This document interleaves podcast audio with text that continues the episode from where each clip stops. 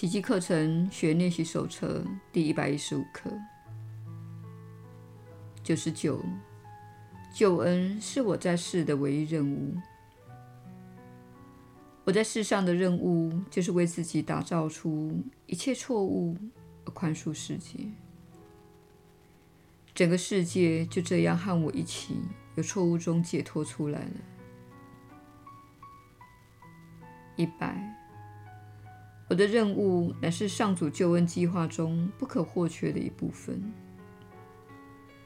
我是上主的救恩计划中不可或缺的一部分，因为他已把救恩计划托付于我，要我去拯救世界。每个小时，救恩是我在世的唯一任务；每半个小时，我的任务乃是上主救恩计划中不可或缺的一部分。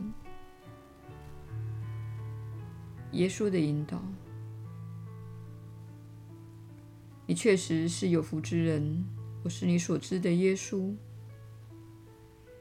这部分的复习非常的重要，因为你正在处理现实的基本架构，也就是你看待事物的方式。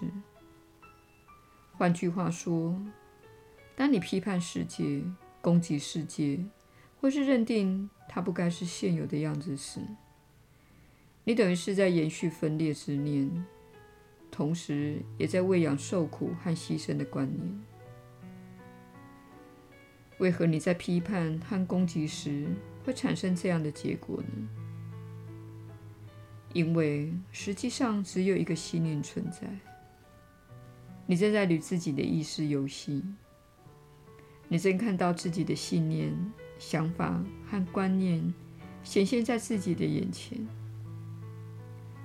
当你攻击那个显现的形式，不论他是你的岳母、婆婆、姐妹、兄弟、丈夫或伴侣，不论你攻击什么，实际上你是在攻击自己心灵的一部分，这会造成你的痛苦，因为你不明白自己正在做什么，你是在攻击自己的心灵。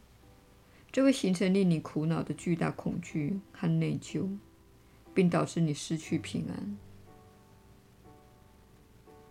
当你宽恕世界，你了解自己为何要宽恕。世界是你心灵的投射，它呈现于外，好让你看到自己内心缺乏爱的部分。因此，你了解自己为何要宽恕。了解自己在救恩中的任务相当的重要，因为心中怀有缺乏爱心的念头，等于是为制造一个充满危险和暴力的世界增添了助力。由此可知，你在救恩中的任务具有极大的影响力。你确实是由自己的信念和观念创造出一个世界。我是你所知的耶稣。一旦了解这个法则，你会非常快速地进化。你不会再批评和攻击，同时开始活在一种深度的接纳和臣服的状态，并且可以非常快速的清除心中缺乏爱心的信念、想法和观念。你知道那些想法是自己的敌人，他们对你没有好处，也不会形成一个祥和的世界。我们明天再会。